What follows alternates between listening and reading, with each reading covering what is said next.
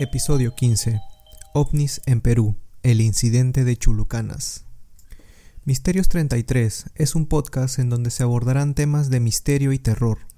Cada semana desarrollaremos un nuevo tema interesante y enigmático. Te espero cada martes con un nuevo episodio y si te gusta este contenido, por favor califícalo en las distintas plataformas de transmisión. Buenas noches amigos. El día de hoy es miércoles. No se pudo subir el episodio el día de ayer martes por ciertos problemas con el audio y la grabación. Pero el día de hoy vamos a hablar acerca de un incidente muy famoso aquí en Perú, que es el incidente de Chulucanas.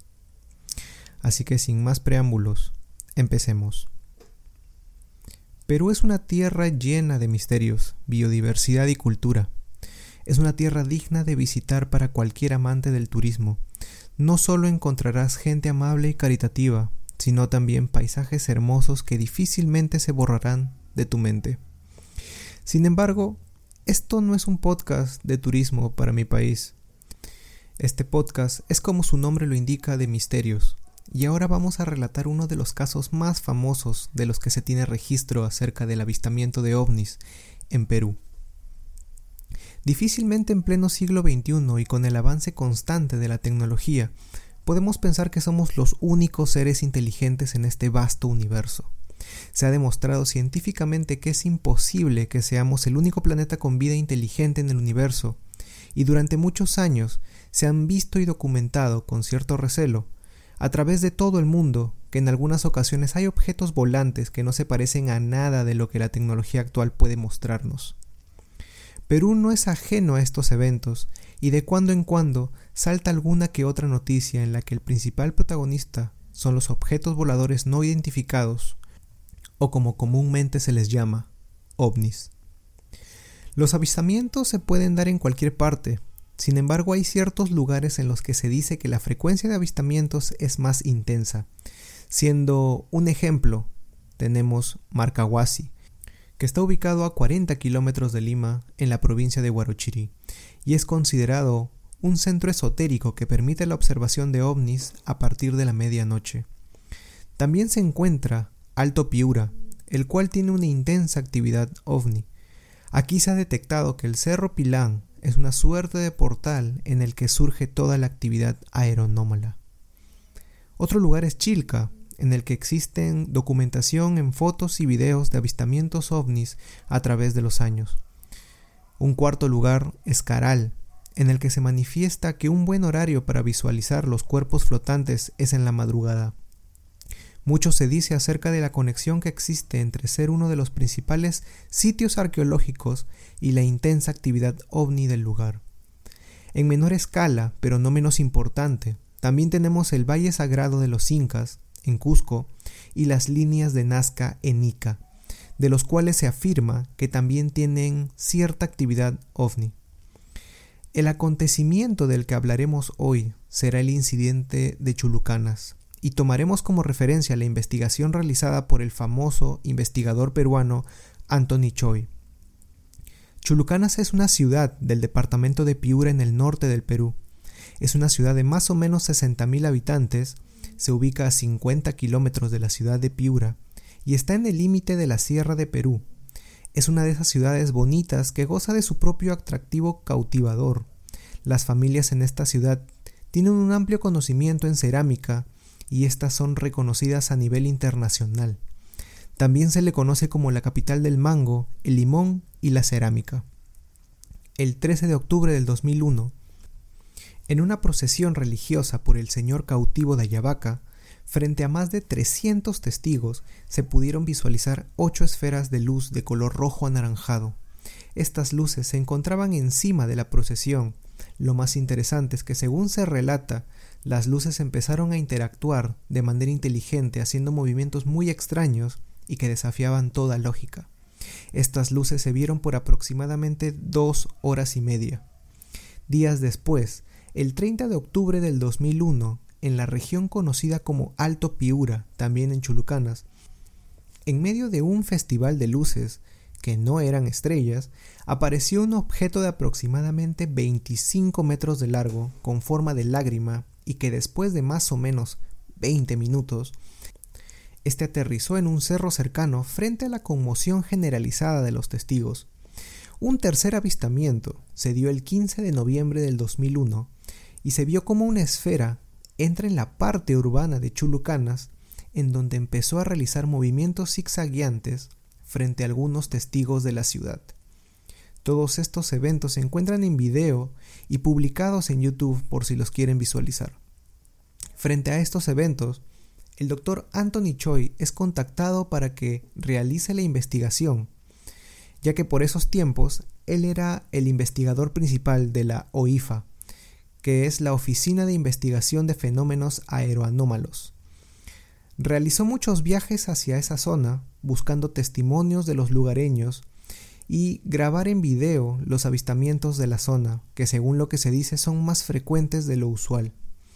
Las investigaciones y avistamientos mostraron un punto en común, el Cerro Pilán, en el cual las leyendas de la zona lo describen como una colina sagrada y prohibida, donde desde hace mucho tiempo se pierden personas y ganado. Los que no han desaparecido indican que se pierden en el cerro. Ellos sienten que pierden la orientación de donde están y cuando logran salir ya han pasado entre tres o cuatro días en adelante, mientras que para ellos solamente han pasado unas cuantas horas. ¿Será que tenemos una puerta dimensional aquí? El informe del doctor Anthony Choi también cuenta con testigos que indican haber visto caminar entre los campos del cerro a seres de apariencia humana de más o menos dos metros de alto, con ojos rasgados, trajes luminosos y que flotan al moverse.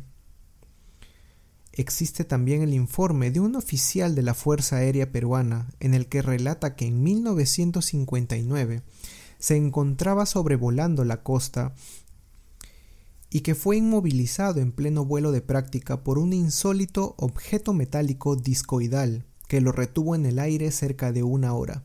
Según su relato, él fue llevado al interior de la nave, donde vio a los seis tripulantes de esta, y donde también fue revisado corporalmente y posteriormente devuelto a su avión en inmediaciones del cerro Pilán. Es decir, de alguna manera pasó de estar en la costa a estar prácticamente entrando en la sierra de Piura. Lamentablemente, nadie creyó en su historia y perdió credibilidad. Pero lo que no se ha sabido explicar es cómo se mantuvo en el aire cerca de dos horas cuando su avión solo tenía combustible para 45 minutos. Hay testimonios de pilotos de la Fuerza Aérea Peruana que cuentan que a mediados del año 2000 se vio volando un objeto de entre 15 y 25 kilómetros de longitud, en plena noche, a más o menos 12.000 pies de altura y muy cerca del Cerro Pilán. La nave es descrita como un círculo de fuego que emitía una onda de color rojo anaranjado. Se ha determinado que estos fenómenos ocurren desde hace bastante tiempo, pero que por una razón desconocida estos se han intensificado en los últimos meses, y que desde febrero del 2001 el intervalo es casi diario. Déjenme comentarles que en Chulucana se estableció la sede de la cultura Vicus, en la cual hay ciertas cerámicas que son conocidas como los misteriosos hombres voladores de Vicus. También hay extraños ceramios en forma discoidal, con nombres aparentemente blancos y con escafandras en la cabeza a manera de pilotos. Para sumar un poco más de misterio a esta zona de Chulucanas, existen ciertas perforaciones en algunos cerros de la localidad, que tienen cierta particularidad. Son hoyos perfectamente pulidos y con una simetría perfecta. La utilidad de estos no es conocida, pero hay una teoría en la que los habitantes que los hicieron los llenaban de agua y en cierta época del año podían observar la constelación de las Pléyades, la cual es una constelación muy particular, ya que desde hace mucho tiempo los contactados por seres del espacio señalan a las Pléyades como la cuna de origen de los visitantes del espacio exterior. En su informe, el doctor Choi también señala algunos avistamientos de los que él fue testigo. El 22 de febrero del 2003, junto con 40 testigos adicionales vieron un objeto luminoso con velocidad lenta y que se dirigía hacia el cerro Pilán, donde aparentemente descendió y posteriormente, luego de cinco minutos de avistamiento, desapareció. Quince minutos después, se repitió el mismo evento con otra luz que volvió a posicionarse sobre el cerro para luego desaparecer. El sábado primero de marzo del 2003, apareció un objeto luminoso de color rojo anaranjado, el cual iba desde la ciudad de Chulucanas hasta inmovilizarse en la cima del Cerro Pilán. El evento duró 20 minutos. La zona aún se encuentra en investigación y todavía se siguen reportando una gran cantidad de avistamientos. A la zona se le han hecho reportajes por parte de canales internacionales en donde el mismo Dr. Choi fue invitado a participar. En dichos reportajes también se visualizaron objetos luminosos en el cielo. El incidente también fue mostrado a nivel nacional, generando toda ola de comentarios y poniendo en el ojo público a la zona de Chulucanas como un punto caliente para avistamientos de ovnis. Ahora les dejo la duda, ¿qué es lo que está pasando en Chulucanas y especialmente cuál es la conexión de los ovnis con el Cerro Pilán? Gracias por escuchar Misterios 33 Podcast. Hasta la próxima.